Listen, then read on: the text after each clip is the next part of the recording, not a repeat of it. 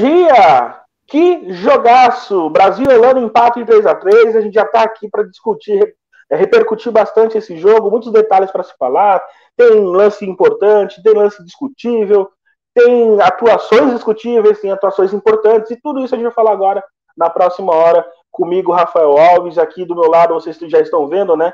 Rafa Carolina, Jordana é, Araújo, um prazer ter você, Jordana, com a gente. Finalmente a gente pôde fazer um trabalho junto. E o Felipe dos Santos espreme a laranja, daqui a pouco eles dão um oi deles, tá bom? Mas antes eu queria lembrar para vocês, estamos aqui é, todo, todos os dias, foram mais de 20 horas de live durante os Jogos Olímpicos, é muito conteúdo. Isso sem contar os podcasts do Planeta Futebol Feminino no Planeta Futebol Feminino, lá na Central 3, e a live também na rede contínua, toda terça, às 20 horas, nessa terça, com a participação do Felipe Rolim. Felipe Rolim vai estar comigo, com o Thiago Ferreira e também com a Amanda Viana para a gente debater muito essa primeira fase dos Jogos Olímpicos. Não se esqueça também, toda sexta-feira, episódio novo do podcast do Planeta Futebol Feminino. Nesse episódio a gente falou bastante da Marta, é, sobre a renovada Marta. Eu e a Helene Trevisan debatemos bastante sobre isso. Falamos também de Série A do Brasileirão, falamos é, sobre a primeira rodada, falamos sobre Sub-18 e teve também, obviamente, o boletim do Empório de Futsal feminino. Além disso, não se esqueçam, com to... detalhe, eu falei tudo isso para dar o pulo do gato agora, vocês vão ver. Aqui, ó. Pix Planeta Futebol Feminino, hotmail.com. Se você puder contribuir para que a gente consiga produzir mais conteúdo e aprimorar também a, a, o nosso canal, será um prazer. A gente agradece bastante. Se você não puder, não tem problema, ajude compartilhando o Pix do Planeta Futebol Feminino. Fechado? Já queria mandar um beijão aqui, ó. Kátia Valentim, Sidney Rodrigues está aqui com a gente. A galera já tá toda. Antes de começar o jogo, a Regina já estava falando aqui. É, empate com gostinho de vitória. Brasil merecia demais. Bom dia, que jogaço. A Jordana meteu um terno. Que isso, que chique. Essa mulher é chique demais, gente. A gente vai falar sobre isso. Mas antes, eu queria pedir aí uma, uma, rápida, uma rápida apresentação, uma rápida manchete sobre o jogo Começando pela Jordana, que é a nossa estreante aqui, né, Jordana? É um prazer enorme ter você com a gente. Dá o seu bom dia, o seu primeiro destaque. Ah, bom dia. Primeiro que, olha, tive que procurar uma roupa aqui adequada para esse rolê, que é estar ao lado de Rafa Alves, a Rafa Carolina, do Felipe. Né, uma honra sem tamanho fazer parte desse projeto lindo de vocês, projeto maravilhoso, né, que é dar esse espaço para a modalidade, sempre com muita qualidade, muito conteúdo. Vocês que são referências para mim, todos envolvidos nesse projeto são referências. Eu aprendo e aprendo demais. E é um prazerzaço estar aqui. Bom, jogaço entre Brasil e Holanda, né? A gente já estava aqui nos bastidores conversando, repercutindo muito e antes da gente destrinchar esse jogo, eu queria trazer um destaque é, sobretudo além da, da, das questões táticas, mas eu acho que é parte mental da, né, da seleção brasileira nesse jogo. Acho que é um ponto que a gente pode destacar de forma muito positiva.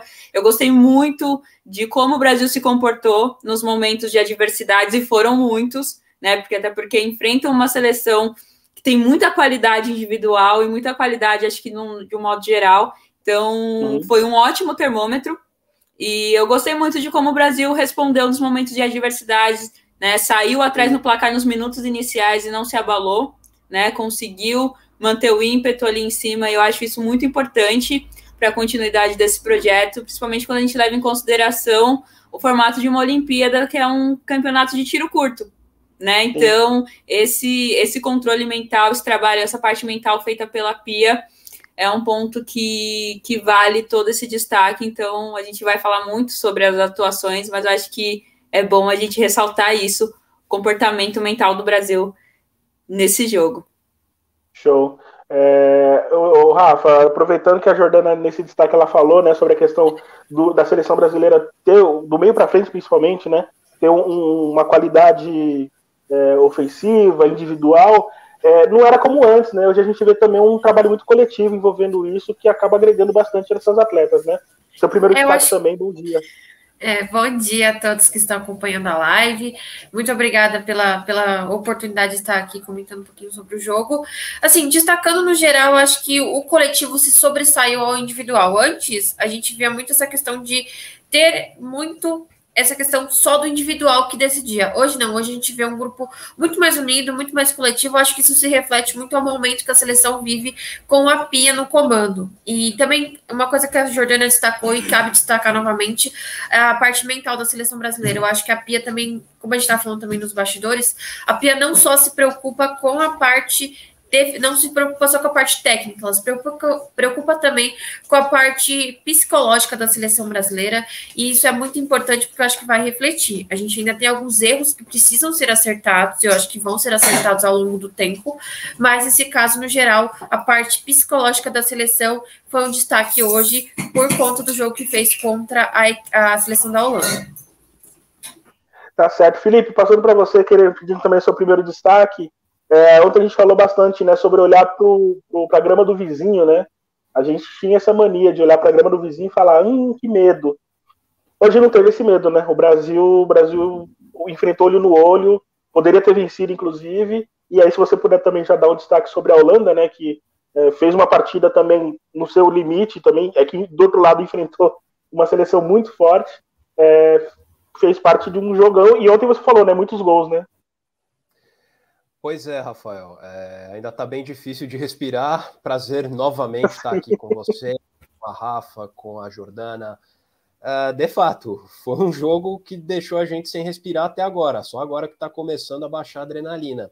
Eu acho que se o jogo de hoje demonstrou todos os problemas defensivos para o Brasil, para a Holanda demonstrou muito mais. É, tanto que a Van Veenendaal, acompanho aqui o, as declarações, as repercussões na Holanda pós-jogo, a Van Veenendaal sai de campo dizendo uh, a gente é mesma é autocrítica e a gente sabe que não dá para a gente cometer tantas falhas atrás. A sorte da Holanda, assim como a sorte do Brasil, é o que a Sarina também falou. É melhor que esses erros tenham acontecido agora do agora. que numa ou seja, dá para corrigir, tanto para o Brasil contra a Zâmbia, quanto para a Holanda contra a China. E fica mais fácil quando se tem tamanha qualidade na parte do ataque. O Brasil provou isso com a Marta e principalmente com a Debinha, que, na minha opinião, foi o nome do jogo. E a Holanda provou isso com a Midama, que parece que se a Holanda for adiante, ela quer ser o que ela ainda não foi na carreira. O destaque absoluto da Holanda num grande torneio. Sim. Bom, a gente vai falar, falar bastante sobre isso. Hoje gente vai começar falando do jogo em si, né? O que, que a gente é, viu, o que, que a gente notou. Eu vou começar com a Jordana. E, e Jordana, a gente estava até discutindo aqui, né? E eu até falei isso no Twitter também. Eu acho que esse jogo mostrou mais do que mais do que coletivamente, e aí você citou no seu destaque também a questão, psico, a questão psicológica contou muito. Em outros tempos, o Brasil ter tomado o gol no início, ou ter tomado o segundo gol como tomou, acabaria com a seleção, né? Acabaria com a moral da seleção. E em muitos casos a gente até olhava, e já era. Ou toma o terceiro, ou não vai acontecer mais nada. É, o, jogo, o jogo consolidou o patamar da seleção brasileira, da era Pia, consolidou o patamar que hoje a seleção está um patamar acima do que, por exemplo, sim, sobre da Copa, certamente, né? Mas do, daquilo que a gente esperava, até com aquelas desconfianças que a gente teve antes do, dos amistosos contra o Canadá, é outro patamar, né? Um patamar que dá para a gente pensar um pouco mais além, certo? Sim, senhora. E até pegando, é, complementando essa informação, nas condições em que esses, esses gols surgiram. Primeiro é numa falha, é, uhum. numa falha da Érica. E eu acho que em outras situações isso poderia pesar demais, né? E o segundo gol também contou com uma falha defensiva muito grande e as, as atletas não sentiram. Então, isso consolida muito né, é, essa nova era pra, da seleção. Mesmo com todas as questões que a gente vai tratar aqui, sem dúvidas, é, é, é um trabalho, um projeto muito bom, muito, muito consolidado em vista do que a gente já em vista do que a gente tinha anteriormente, né? Então já dá uma segurança maior, né? Você vê é, a forma como o time corresponde dentro de campo, psicologicamente e até tecnicamente perante essas, essas situações. Então, eu acho que é uma marca da Pia, como a, como a Rafa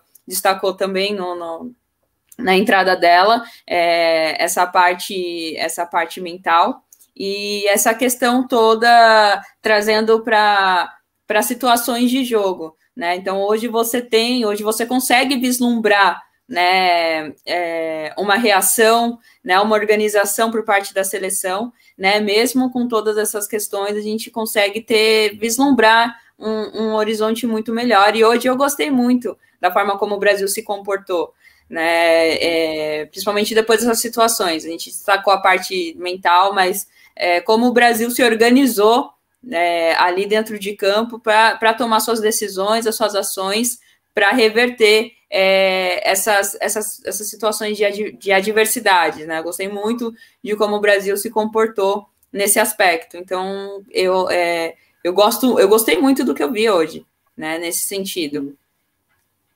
É, o Rafa, ainda que a gente não tenha algumas questões, algumas atuações individuais que a gente esperava mais, né? O caso da Bia Zanerato, um pouco subida hoje o caso da Érica, que sofreu um pouco. Eu acho que no gol, é assim, talvez há um erro do bote, né? Ou da lentidão, do posicionamento, mas ali acho que é mais mérito da, da, da também. Não sei se vocês concordam, mas enfim. Apesar desses erros individuais, coletivamente a gente vê uma seleção que, ainda com alguns problemas, que inclusive o Thiago citou aqui, eu vou mostrar daqui a pouco a mensagem. Não, vou mostrar agora, porque acho que é importante. O Thiago, com seu tom de sobriedade, como sempre, é, ele fala assim: calma com a empolgação, hein, povo. Hoje foi um jogo de igual para igual. E é muito bom isso. Mas a Holanda criou muitos problemas para o Brasil de várias, de várias formas. E foi o que a gente estava falando antes de começar o jogo, né? Os problemas que a gente teve, sobretudo defensivos, né? Há algum momento na criação, mas enfim.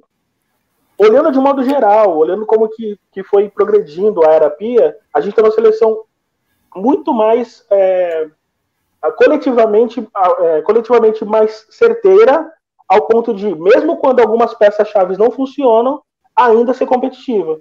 Esse é um ponto positivo, né?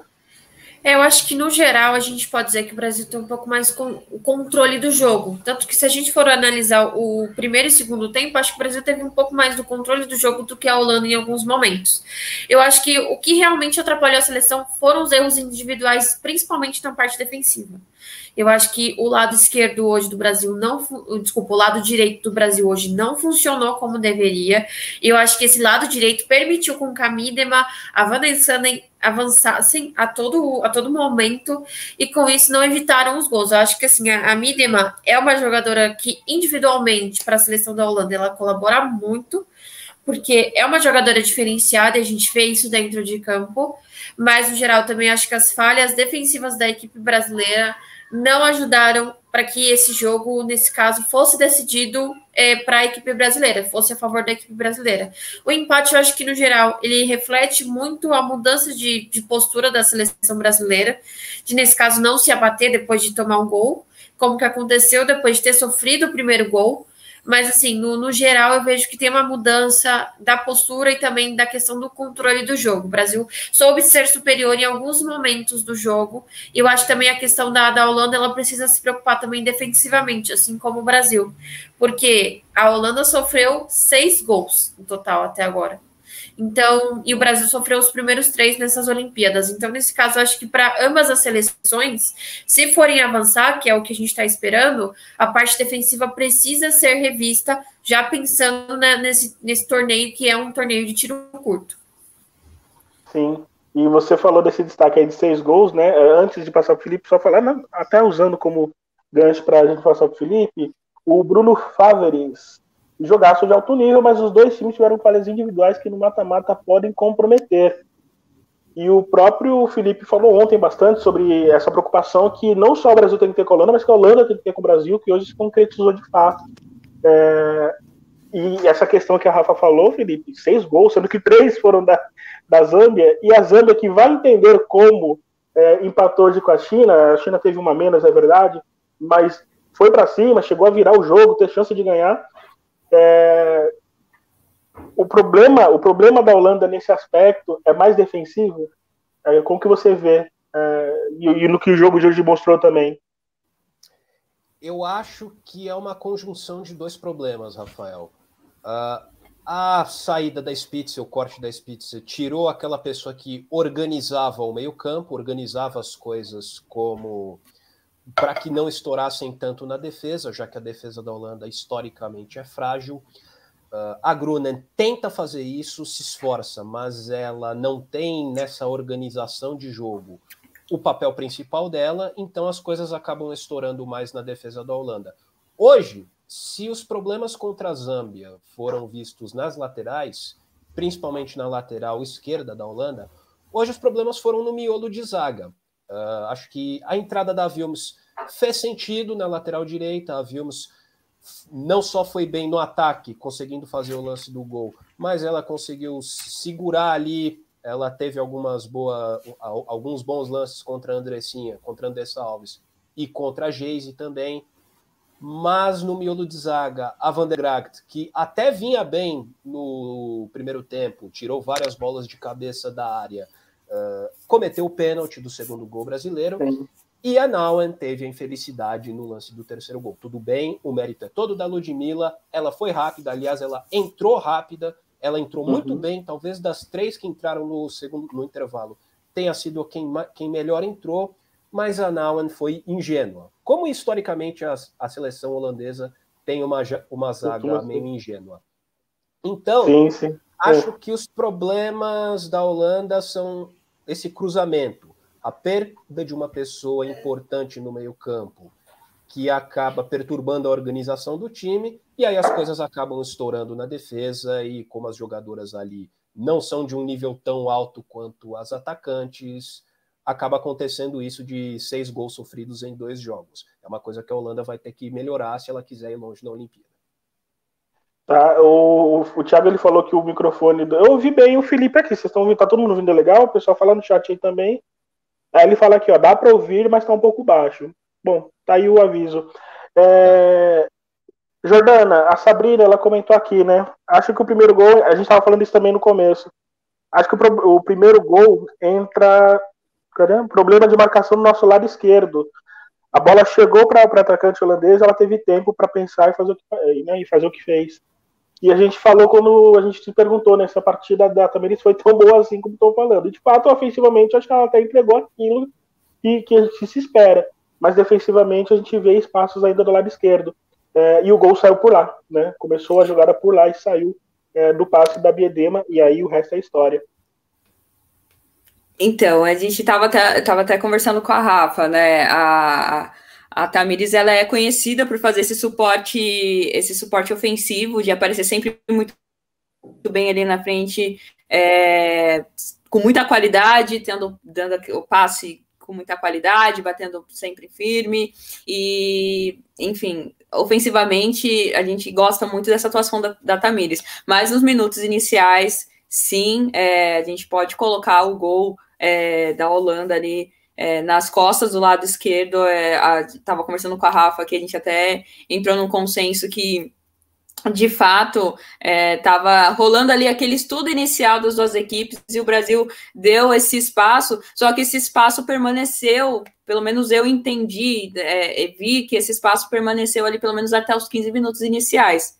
E aí o Brasil depois, posteriormente, conseguiu encaixar a marcação, isso de um modo geral, conseguiu enca encaixar a marcação, tirando esses espaços e aí até anulando um pouco essa, essa questão ali do lado esquerdo. Mas é um ponto que o Brasil precisa tomar cuidado, né, nesse sentido, porque é, foi um gol que saiu ali, que o Brasil não sentiu, conseguiu ter esse poder de reação, mas foi numa falha da Tamires.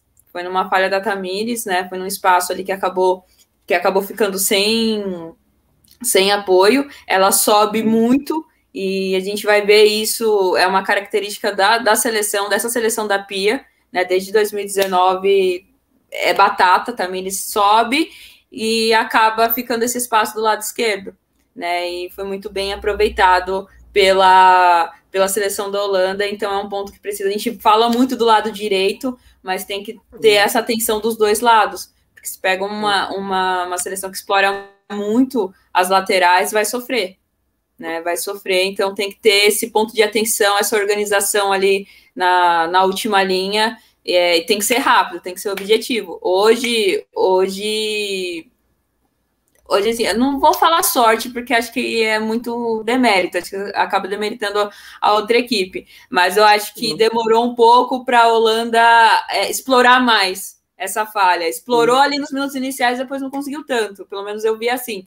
Mas se pega uma seleção que vai explorando ali, eu acho que Sim, acha, encontra esse jogo, encontra esse jogo pelas essas falhas laterais aí do Brasil. E, e, Thiago, a gente concorda com você, a gente falou exatamente isso antes do programa. Hoje o lado direito preocupou mais do que o esquerdo para mim. E eu acho que, na verdade, a gente tem uma preocupação mais com o lado direito mesmo. Acho que o esquerdo a gente consegue, se, consegue corrigir, né? Mas eu concordo com você também. É, o Rafa, aproveitando aqui que, na verdade, todos, né? Eu vou, já vou meio que mudar de assunto para a gente falar sobre é, os destaques da, que vieram do banco, né? Muita gente falando da Angelina, muita gente falando da Ludmilla e, e queria aproveitar para abordar isso. É, Angelina não sentiu, Ludmilla entrou muito bem. Geise, enfim, talvez precisaria de mais de tempo, né? É difícil analisar. É, mais alguém que entrou também que me faz a memória? É, a Lud. Lud, Geise, é, Andressa Angelina, Alves. Angelina e Andressa Alves. É, Andressa Alves entrou mais pro final, tem razão. A Lud e Angelina talvez tenha. É... Oi? Foram, foram, só essas quatro. Ludmilla, Angelina, é. Geise e Andressa Alves. Foram só essas eu... quatro eu acho que há um consenso aqui, e aí a gente vai debater isso se há de fato mesmo, mas que Angelina e Ludmilla entraram melhor, né? Até porque tá tiveram mais tempo também. A Ludmilla, inclusive, fazendo gol, né?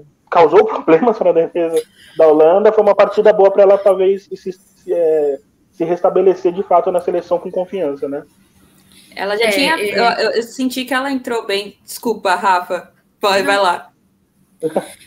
É, nesse caso, realmente, acho que a Ludmilla ela se recuperou e ela conseguiu realmente afirmar que nesse caso ela precisa estar nessa, nesse ataque da seleção brasileira. E assim, surpreendente a postura da Angelina, que praticamente não treinou com, seleção, com a seleção brasileira, não agora, né? Treinou a partir do dia 5 de julho com a seleção brasileira, mas assim, não treinou com a Pia desde o início, foi convocada mais nesses, né, nos amistosos finais.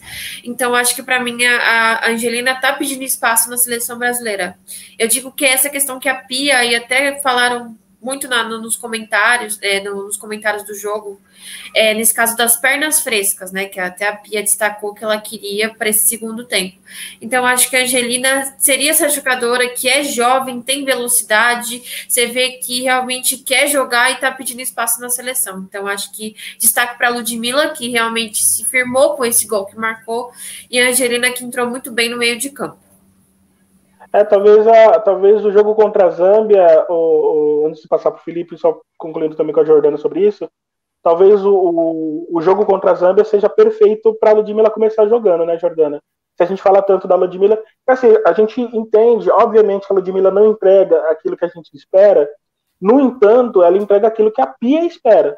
É completamente diferente da nossa percepção do que a gente vê lá na Atlético de Madrid e tudo mais. Tanto é que ela está ela tá escolhida entre 18.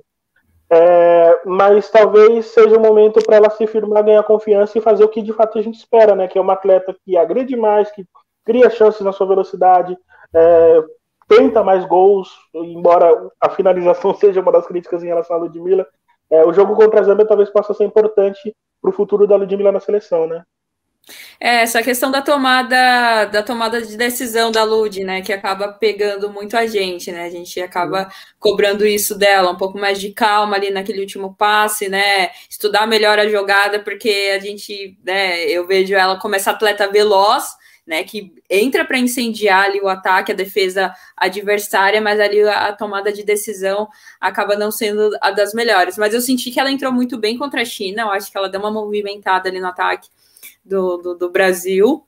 E hoje, né, como a Rafa disse, ela esse gol é, trazendo mais confiança e estava conversando aqui com, com os amigos. Eu acho que a, a, a partida contra a Zâmbia, claro, com todo respeito à seleção da Zâmbia, mas eu acho que é, é o momento da rodagem, né, de elenco, que a Pia sempre bate nisso, né, inclusive na última na última entrevista dela, ela, ela deixou claro que ia fazer isso, né? Trazer essa rodagem para o elenco, que é importante numa, numa competição né, de tiro curto, que a gente está falando que é que esse período, essa parte de recuperação das atletas acaba, acaba sendo comprometida.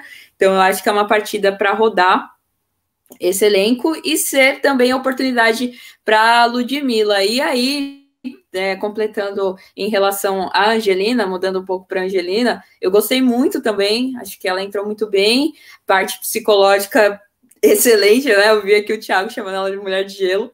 E tô com ele, ela não sentiu essa questão da estreia, né? E, e foi bem demais.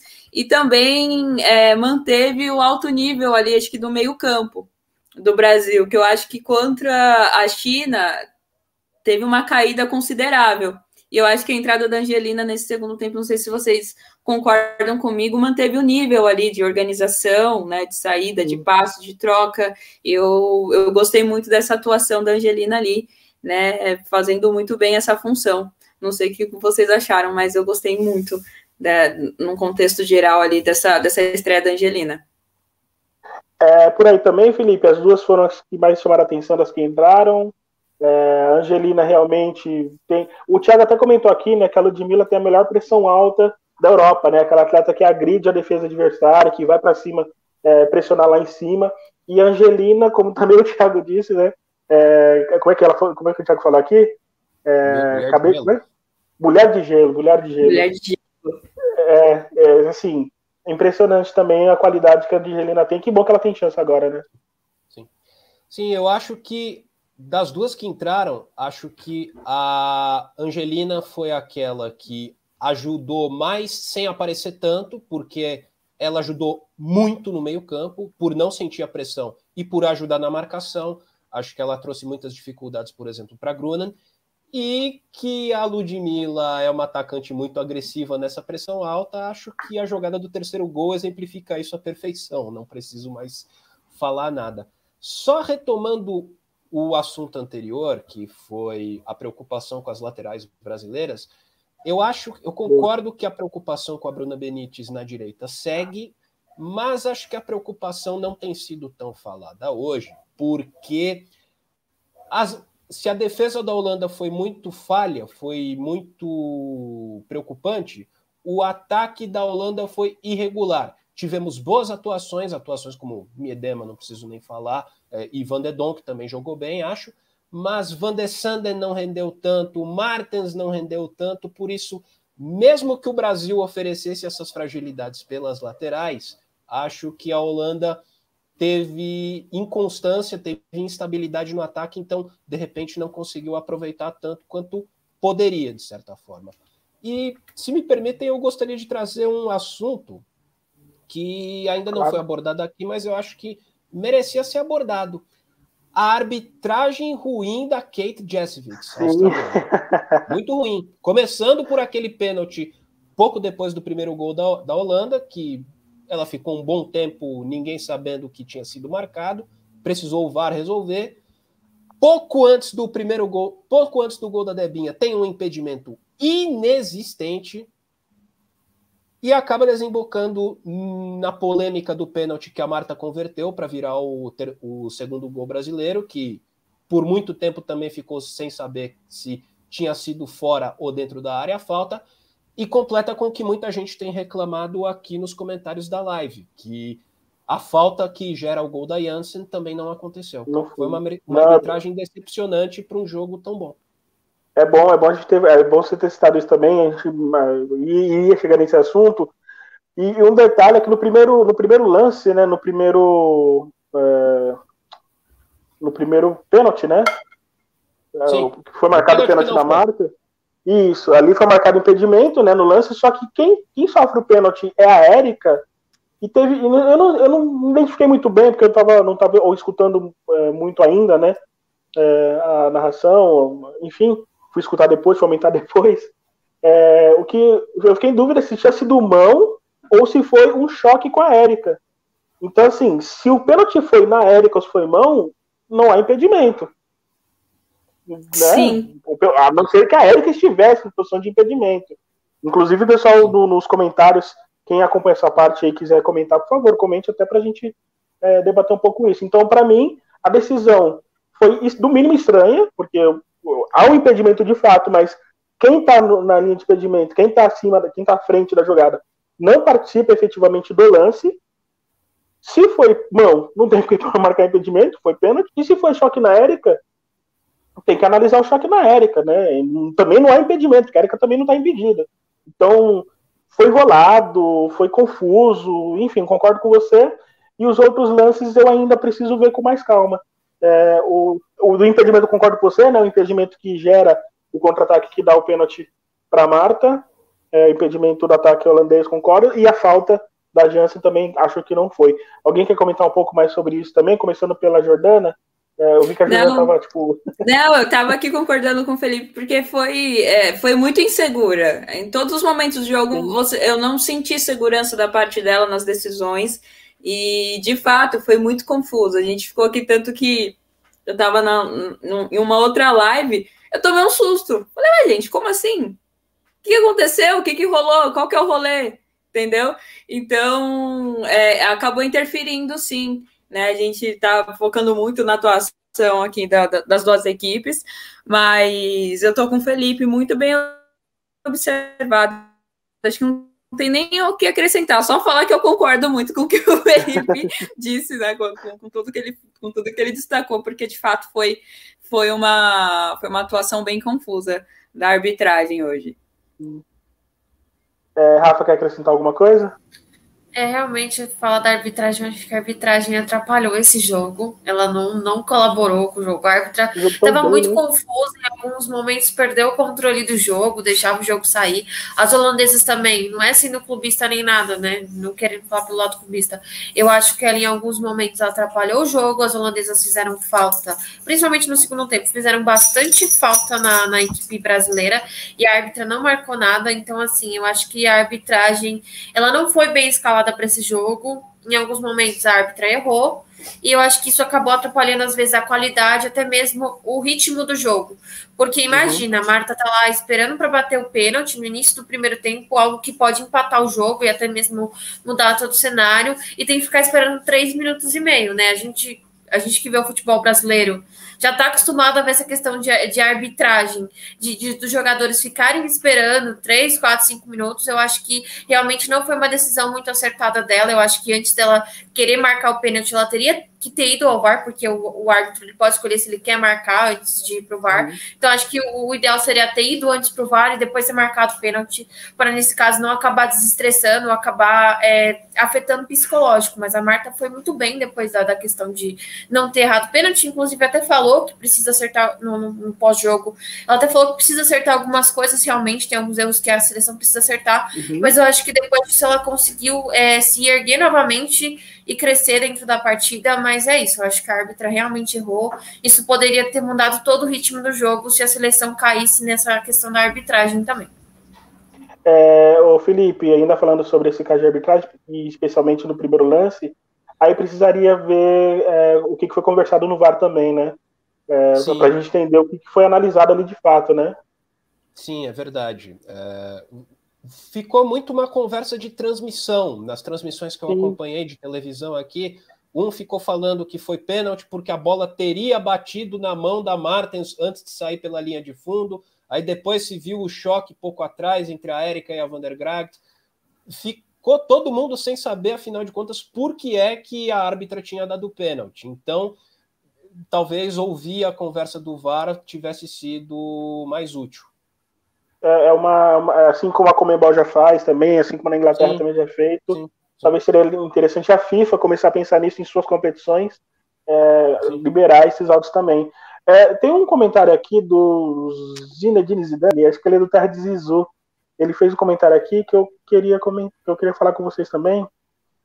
Ele fala assim: seleção, a seleção feminina não aprendeu que ele era europeu, precisa rever o jogo dos meninos para aprender logo de vez como se mata um jogo em 25 minutos. Cara, são casos completamente diferentes, né? São realidades completamente diferentes, né? O Brasil tem aí uma estrutura de jogo que oscila nos últimos 15 anos, ao ponto de da gente não saber se o Brasil tem condições de, de, de ser competitivo como equipe ou não. É diferente da seleção masculina, que já tem o futebol estabelecido há anos, né? Então, essa questão. Desculpa, vou discordar, porque são casos completamente diferentes, mas agradeço o, o seu comentário também. Seja bem-vindo, de verdade. Mas acho que são casos diferentes. E depois você comenta sobre o Klaus também, é, que eu achei. Ah, isso eu, eu concordo, porque é, cara, queria que o Rafael Klaus para a Olimpíada, é um árbitro espetacular. Isso eu concordo, para mim o Rafael Klaus hoje é um dos melhores. E ele deveria fazer quadro também, parte do quadro. Só que aí tem a questão do Brasileirão que não parou, né? Então, muitos, é, a maioria dos, dos, principais árbitros seguem no quadro da FIFA. É, deixa eu mandar um abraço aqui, inclusive para o Zinedine Zidane, abraço para ele, a Mariana Diniz, muita gente aqui falando, assim, a galera ainda no clima do jogo. A nossa Amanda Viana, obrigado. É, que mais? Gabriela Alves com a gente, a Regina, que está desde o comecinho. Celso César Martins Bubela, ou Bubela, desculpa se eu tiver falado errado, Celso. É, é inadmissível com salto de estrutura e trabalho físico do futebol feminino brasileiro atual termos uma atleta nitidamente fora de sua melhor forma física. E, assim, de quem que você se refere, a gente precisa saber para avaliar. Talvez é uma discussão que, em relação à Bárbara, que se tem há muito tempo. Não sei se você está falando da Bárbara, mas talvez seja porque é o que a gente já debate há algum tempo. Se for, a gente precisa realmente discutir a. Bárbara. Pode falar. Eu tenho quase certeza que a, que a Bárbara, porque. É, realmente... não, só confirma, só confirma, porque é, é um debate eu tô achando que a né? Bárbara, né? e, e, realmente é uma discussão que vem há um bom tempo dela estar fora de forma, isso é fato, isso pode. Isso acaba atrapalhando o jogo dela, ainda mais quando a gente fala do futebol, que é um esporte que a atleta trabalha com o corpo. Então, Sim. nesse caso, eu, eu não vejo a Bárbara, e para mim eu acho que ela não deveria ser a goleira titular da seleção brasileira. Posso ser cancelada por isso? Posso. Talvez você. Talvez você. Talvez eu ganhe o xingamento da Bárbara. Talvez, gente. Mas, enfim, continuando. É, falando sobre, eu acho que a Bárbara não traz mais aquela confiança de alguns de algum do ciclo olímpico anterior, né, em 2016, eu acho que a, que a Bárbara não traz mais essa segurança, tanto no gol da Vai Kinderman, que é o time que ela defende atualmente, e também na seleção brasileira. Eu acho que realmente ela precisa repensar essa questão mesmo de continuar, porque é muito complicado. O, não digo assim, o segundo, o terceiro gol a gente até pode questionar. Era defensível? Dependendo do, da, forma como foi, sim. Mas se a gente for falar do segundo gol, foi realmente uma falha dela, e isso acabou prejudicando toda a questão do ritmo do final do segundo tempo do Brasil. Então, eu acho que essa questão mesmo, eu acho que a Bárbara não passa mais essa segurança, e até uma coisa que eu estava comentando, se a, se a Pia continuar abraçada nessas convicções que ela tem para a seleção brasileira, isso pode acabar afetando a seleção brasileira até mesmo para essa continuidade das Olimpíadas, e até mesmo para os próximos ciclos. Sim. Então, assim, você quer testar, você quer levar a Bárbara? Ok, eu entendo que ela deve ter que ela deve ter alguma convicção, deve ter alguma confiança, mas eu acho que já não é de hoje que a Bárbara não passa mais a segurança para o gol brasileiro. Eu acho que tem goleiros que estão melhor que ela nesse momento e poderiam muito sim, muito bem ser testados no lugar dela. Uh, alguém quer comentar sobre isso também? Felipe, Jordana? Eu, com licença só, eu Concordo que a Bárbara já falha não é de hoje, tanto que a Pia foi treinando outras goleiras ao longo da preparação para os Jogos Olímpicos. Uh, talvez a Aline Reis pudesse entrar, aumentar um pouco a qualidade no gol, uh, mas eu, eu acredito que a Bárbara esteja ficando por causa de uma aposta que tem muito em futebol, aquela coisa do uh, na hora do aperto a personalidade aparece, Uh, vamos lembrar que a mesma Bárbara que está sendo crucificada hoje foi elogiada no momento da dificuldade contra a China, no começo do segundo tempo contra a China, quando ela ajudou a não piorar as coisas fazendo boas defesas. Acho que ela tem histórico, enfim.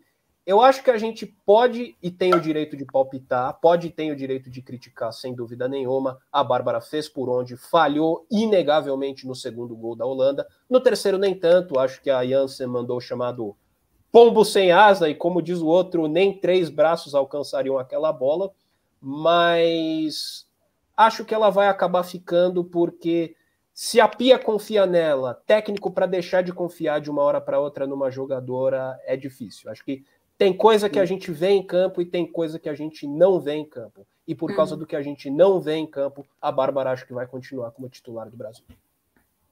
Sim, Jordana? Não, eu acho que também tem, tem até uma questão, acho que de talvez de encerramento de ciclo, né? Eu, eu, prefiro acreditar também esse ela essa oportunidade de fechamento de ciclo, né? Como bem disse o Felipe, já está treinando outras goleiras, já está trabalhando com outras possibilidades, e eu acho boas, incríveis. Gosto da Aline, é, gosto muito da, da, das atuações da Aline. Acho que a Aline é, é uma excelente goleira, tem tecnicamente tem questões aí que são muito positivas, né? Tem um ponto da impulsão, é uma é, é uma jogadora que também traz muita segurança. Eu gosto muito da Aline. Tem a, tem a Lele, né, que fez grandes temporadas aqui no Corinthians e está muito bem também lá fora. Então, eu acho que é, concordo muito com o que disse a Rafa, né? Já, a, a, a Bárbara já não vem entregando tanto quanto a gente sabe que ela pode, quanto ela já entregou, é, entregou né? Tem uma história incrível junto à seleção, tem uma história linda para o futebol feminino, mas já não consegue render tanto. Então, concordo muito com a Rafa, e eu, me, eu acho que é uma questão mesmo de, de encerramento de ciclo. Eu acho que é, a, a Pia está usando esse período, acho que para começar a iniciar em uma nova, uma nova era, né, nessa da, da seleção. E eu acho que essa participação da Bárbara tem muito, tem muito disso, desse encerramento de ciclo, início de, de outro. Hum, legal. Um beijo para a Olga Bagatinho que está aqui com a gente. Obrigado, Olga. Obrigado por ter aparecido também. Maravilhosa. E, e ela é fantástica. É, Incrível. Tá aqui com a gente. E um recado, tá, gente? É, a gente sabe que os comentários têm sido o nosso combustível aqui. Sempre foram e tem sido cada vez mais. No entanto, existem comentários que fogem um pouco do que a gente acredita e a gente não vai tolerar. O Zinedine Zidane deve estar assistindo, eu bloqueei ele por cinco minutos, porque ele já começou a fazer um comentário aqui que já olhei torto. E eu tô sendo bonzinho, eu poderia ter simplesmente banido ele, mas eu vou dar cinco minutos para ele poder refletir um pouquinho e fazer é, parte desse. É, se quiser fazer parte dos comentários, comentando, sempre bem-vindo. Como eu disse no começo, eu discordei de você, mas ainda fiz questão de agradecer e até elogio, elogio um outro comentário seu. Mas quando parte para o outro lado, a gente não tem muita tolerância com isso, não. Eu, particularmente, não tenho muita tolerância com isso. Então, fica aí o aviso. No mais, galera, muito obrigado a todo mundo que está aí. É, esse ambiente é um ambiente do qual a gente gosta muito, é um ambiente muito agregador, é cheio de informação, cheio de comentários, os elogios também que vem pra gente, as críticas que chegam pra gente também, que são sempre bastante construtivas, é, e eu sempre vou concordar com isso, sempre vou apoiar e passar pano para vocês. Mas tem coisas que a gente não vai aceitar aqui, tá bom? Dito isso, beijo para Carila Covas, Heloísa Guimarães, Thiago Ferreira, meu grande amigo, companheiro, farsa, chefe, tudo. É, esse cara é um absurdo, gente. É um absurdo que esse cara conhece. É absurdo. Amanda Viana, outra também, um fenômeno. É, beijo para você. Priscila Raposo, Mariana Diniz, talvez eu fale o nome repetido aqui, tá, gente? Gabriela Alves, Regina, Clécio César Martins também com a gente, Sabrina Ferraz Fra Fracari, é, Maria Alice Gomes Oliveira, obrigado. André Fiorelli, vou, André, obrigado por ter aparecido, querido. Você é um amor de pessoa. Adriano Fontes, um dos fotógrafos mais talentosos do futebol feminino que eu conheço. Ele faz trabalhos lindos, absurdos, gente. Sigam ele no Twitter. Obrigado, Adriano, por ter aparecido também. Uh, tem mais? Camila Velha Real sempre com a gente, dando aquelas espetadinhas que eu adoro. Maria Eduarda também está desde o começo, enfim. Muito. O Sidney, Sidney Rodrigues também, a gente conversou lá. Rafael Zoco, moço de Araraquara, esse cara é espetacular também. Lisandra Mello, Ana Clara sempre com a gente. Ela falou que tava pistola com o jogo. eu adoro as reações do povo, cara, adoro demais. Vitor Duarte, lá no começo, falando que o Brasil merecia a vitória, enfim. Gente, obrigado de coração todo mundo. A gente vai continuar aqui falando agora sobre é, o, futuro, né? Falando sobre o próximo jogo agora contra a Zâmbia. Zâmbia fez um jogo duríssimo contra a China, mas eu não sei, eu não vi o jogo inteiro ainda, e eu não sei até que ponto esse resultado diz mais sobre a fragilidade da, da China, que mostrou contra o Brasil, ou se a se Zâmbia tem algo para mostrar. Eu sei que Barbara Banda, Banda tem para mostrar, que é um, uma atacante fabulosa mesmo, já, se, já mostrou isso, né? E o Brasil vai enfrentar Zâmbia. Time completo. É... Você ia falar alguma coisa, Felipe? Não, eu ia falar que acho que de todas as. São 22 vezes 12, dá 200 e. 260 e poucas jogadoras uh, convocadas para o torneio olímpico, nenhuma ganhou tanto quanto a Bárbara. Nenhuma, nenhuma saiu ganhando tanto quanto Bárbara Banda. De longe é quem está sendo mais atrativa nesse torneio olímpico. Quantos gols que ela fez hoje mesmo? Foram três também? Três, três, seis. Três. E ela, então, ela se tornou é, uma das atletas junto com o Sinclair. A Kátia que falou isso no Twitter, Kátia, se você Exatamente. puder, confirma pra gente aqui. Junto com Marta e Cristina Sinclair, a fazer dois hat-tricks nos Jogos Olímpicos de uma seleção que provavelmente, provavelmente não vai ser. A Cristina Sinclair.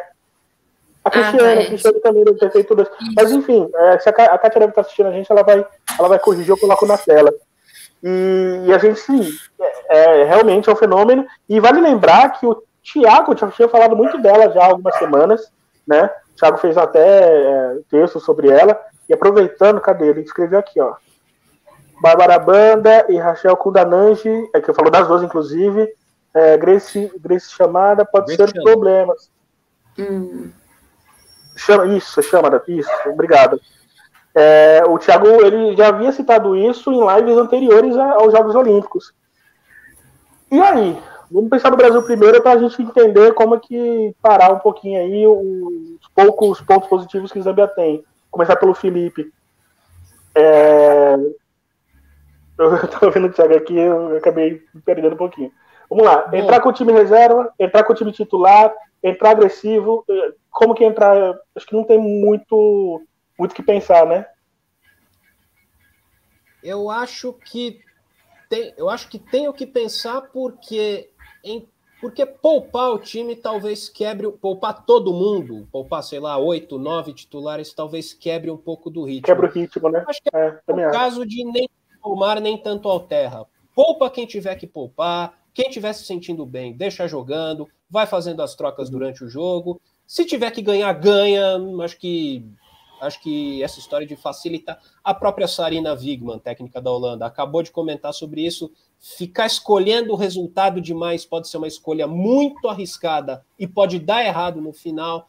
Eu realmente acho que a questão não é tão problemática quanto possa parecer. Acho que é claro que ninguém vai entrar achando que tem que ganhar de 5 a 0 de Zâmbia. Acho que é um jogo já mais relaxado, o Brasil praticamente classificado. E acho que essa questão de escolha de resultado, de se esforçar mais, de buscar o resultado, ela vai ficar mais para quando você chegar ali para fim de jogo, 25, 30 minutos do segundo tempo. Mas antes disso, acho que com relação a poupar jogadoras, acho que é mais uma questão de poupar quem estiver sentindo um pouco mais o, o ritmo, uh, fazer umas experiências que a Pia gosta, enfim. Acho que Alguns nomes devem ser poupados, sim, mas também não se pode relaxar completamente. Acho que tem coisa ainda em jogo, nem que sejam o adversário das quartas de final. Se no começo, é, se na primeira fase, Jordana, a gente falava que seria um problema alcançar a primeira posição pelo saldo de gols que a Holanda conquistou, tá 7 a 5 para a Holanda né? Uhum. É, obviamente que a Holanda contra a China talvez tenha facilidade, porque realmente mostrou é, mostrou que tem suas fragilidades, né? Então a Holanda pode se aproveitar disso, mas o Brasil também pode ir para cima para tentar buscar esse primeiro lugar, né? É, eu acho que essa última rodada vai, vai ser uma rodada de definição em relação a saldos, né?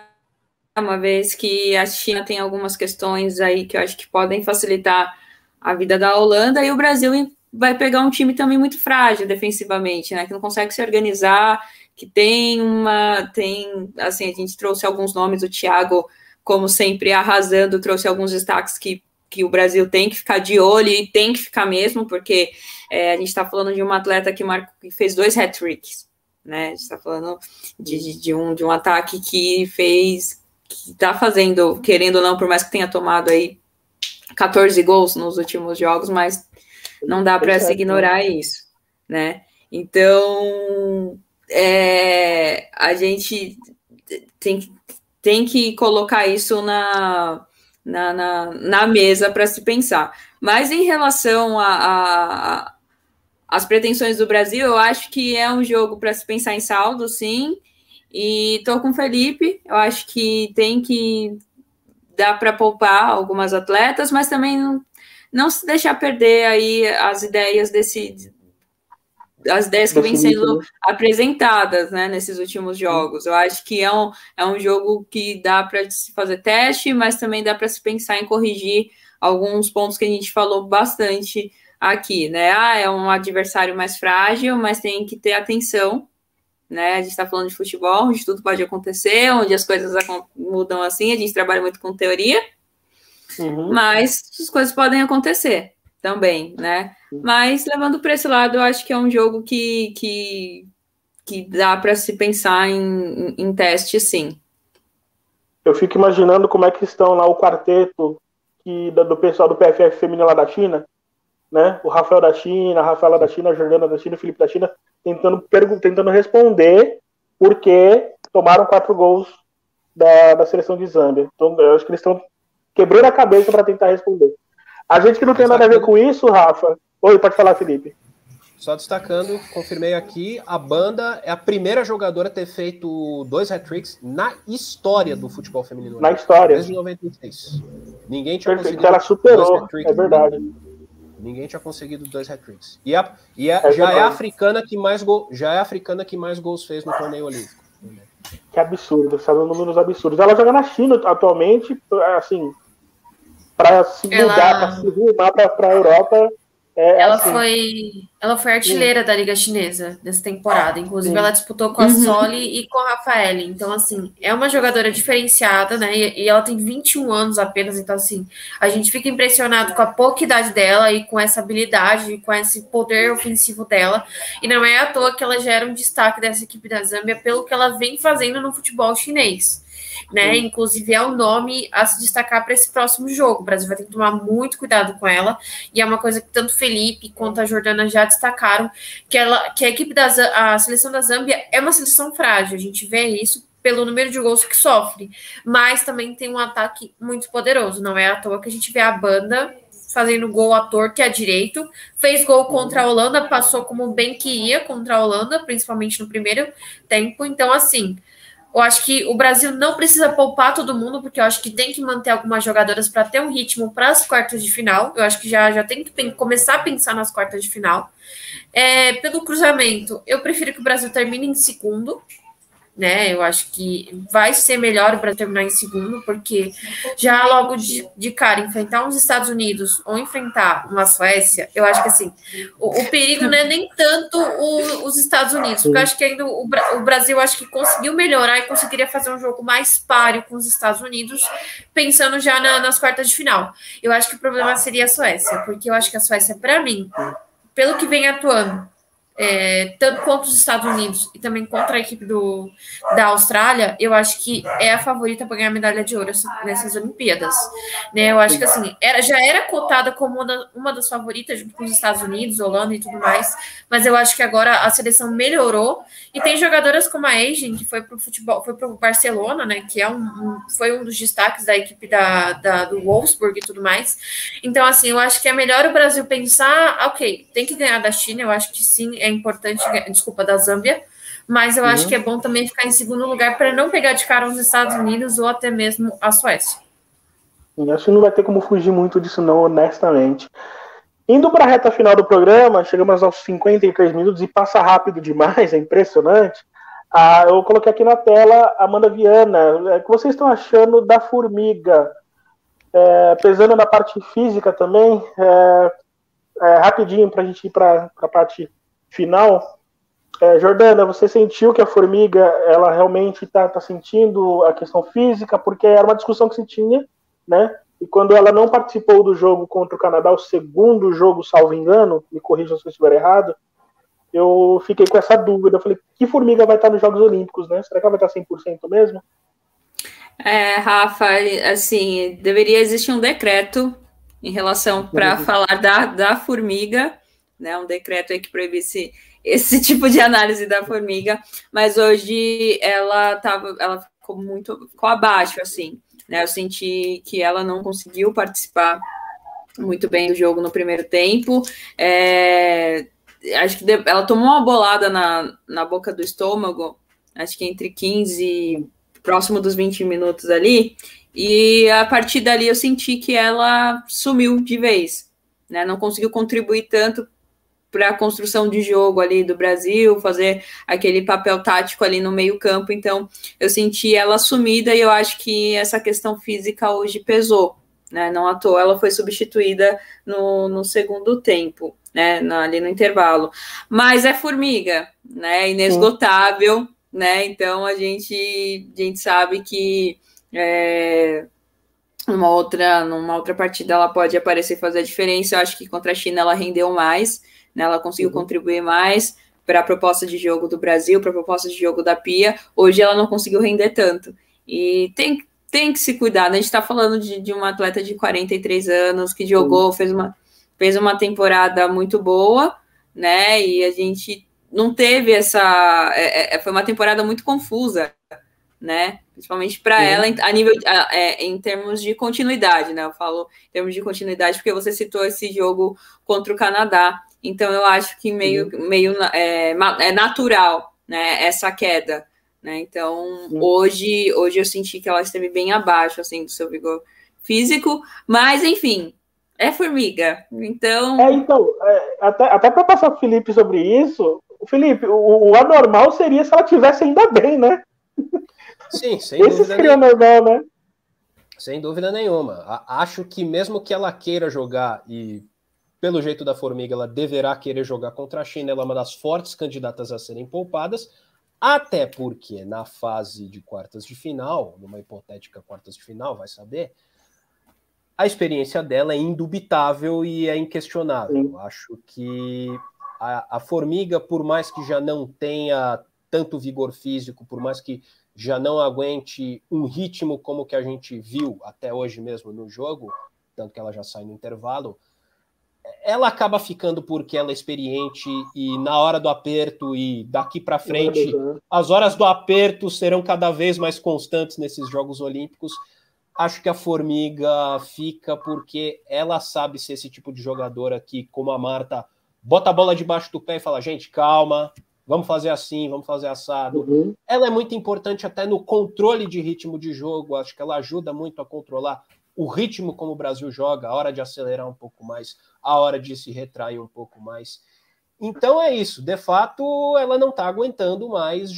Acho que é impensar, seria impensável, seria um prodígio da natureza se ela conseguisse jogar os 90 minutos do que a gente espera que sejam seis jogos.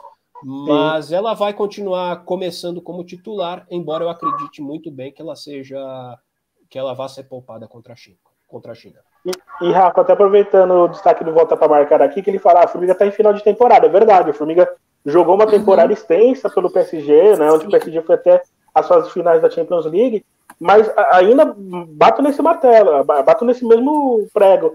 É, independente disso, a Formiga tem 43 anos.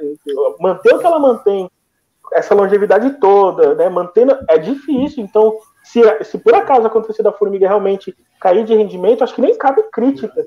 Talvez acho que cabe a crítica de quem comande a Formiga, no caso, né? É compreensível. É, e como eu disse para o Felipe, né? A normal seria se ela, com tudo isso, ainda estivesse com a setinha lá em cima, né? Essa é porque é, então, que eu tô pegando. É, a gente tem que pegar o fator que a Formiga, querendo ou não, no final da temporada, voltou de uma lesão no PSG. É, então, teve a lesão, bem lembrado, teve a lesão também. Teve a, lesão, né? Que até a Amanda Viana lembrou aqui nos comentários, a, uhum. a, Formiga voltou de lesão no final da temporada do, do PSG. Tem a questão dela estar em final de temporada da Europa, então, assim, ela praticamente não vai parar, porque ela já veio para o São Paulo e tem que ver como é que ela vai ser também utilizada aqui no São Paulo. É, então, assim, eu penso que nesse caso, pela fatoridade realmente é normal que a formiga venha um pouco mais é um pouco abaixo do rendimento que a gente espera da formiga. Mas ela tem 43 anos de idade. Então eu acho que eu acredito que ela vá ser poupada para esse último jogo contra a Zâmbia. Eu, pode ser que a Angelina entre no lugar dela. Eu acho que seria uma boa entrar já com a Angelina para ter mesmo para ela começar a ter um ritmo e começar a jogar mais. Então, acho que seria muito interessante a, a, Angelina já começar jogando. E só fazendo uma correção, gente, não é a Ingen, é a Rolfo da Suécia, que ela foi para o Barcelona junto com a Ingen, as duas eram também do, do Wolfsburg. Mas é isso. Então, só, só voltando àquele ponto da, da Suécia, realmente espero que o Brasil enfrente a Suécia nas fases finais, até mesmo pelo que a Suécia está apresentando. Mas voltando ao ponto do Agora, do jogo contra a Zâmbia, eu acho que seria interessante, nesse caso, poupar algumas atletas, entre elas a Formiga, mas eu acho que seria interessante ela pelo menos estar relacionada no banco de reservas, até mesmo para passar aquela experiência, porque acho que o fator de sete Olimpíadas faz toda a diferença. A Formiga já passou por isso seis vezes anteriores, então ela sabe muito bem como orientar o grupo. Ela, querendo ou não, ela faz uma liderança dentro da, da, da seleção, ela não é aquela liderança que se mostra, mas é uma liderança dentro do grupo por conta desse fator experiência.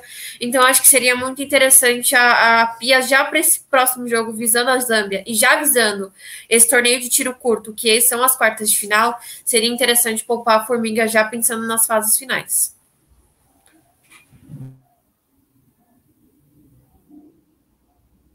Microfone. Mudo. Fui pego. Fui pego, oh, meu Deus do céu. Obrigado, gente. Acontece nas melhores lives. é. Bom, é, a gente já está indo para a parte final do programa, mas antes eu queria mandar, queria colocar uma mensagem na tela da Kátia, que um dos pecados da Pia não foi ter preparado a Júlia e a Angelina para essa situação. É, a Angelina, eu acho que ela já está mais adaptada a tentar, a cobrir, né? E não, não pelo jogo de hoje, não, tá, gente? Eu sempre tive essa sensação que a Angelina, acho que ela, pelo que ela já tem feito nos Estados Unidos, ela está mais preparada para estancar essa sangria. A Júlia e, a Júlia também, eu concordo com você, Kátia, deveria ter sido testada, testada mais. Antes de eu mandar um abraço para todo mundo e, e, finalizar, eu queria que a Jordana desse seu destaque final, depois o Felipe, depois a Rafa. Jordana, um prazer enorme de coração, cara. A gente que não se conhece pessoalmente ainda, passou perto disso, me arrependo demais de ter te atrapalhado naquela transmissão, mas assim depois da vacina é a nossa prioridade. Obrigado mais uma vez e até a próxima. É, eu brinco muito e você acha que eu ia deixar de citar isso nessa live hoje, né? Rafael Alves foi até a minha cabine de transmissão e não falou comigo, eu não perdoo ele por isso até hoje. Mas eu acho que eu vou até deixar um pouco os destaques relacionados ao futebol para exaltar esse trabalho incrível que vocês fazem. É, eu fico muito, muito, muito, muito, muito, muito, muito lisonjeada e honrada pela oportunidade de estar aqui com vocês. Né? Como eu disse no início da live, sem rasgação de seda, vocês são referências em todos os sentidos, a nível de, de, de, conteúdo, a nível de comprometimento e amor pelo trabalho, né? Então, é, é, eu sempre cito a, o trabalho de vocês, é, do PFF, do FF de primeira, porque é um trabalho de muita qualidade. Rafa Volpiana, uma das referências, é incrível, sempre trazendo muita informação.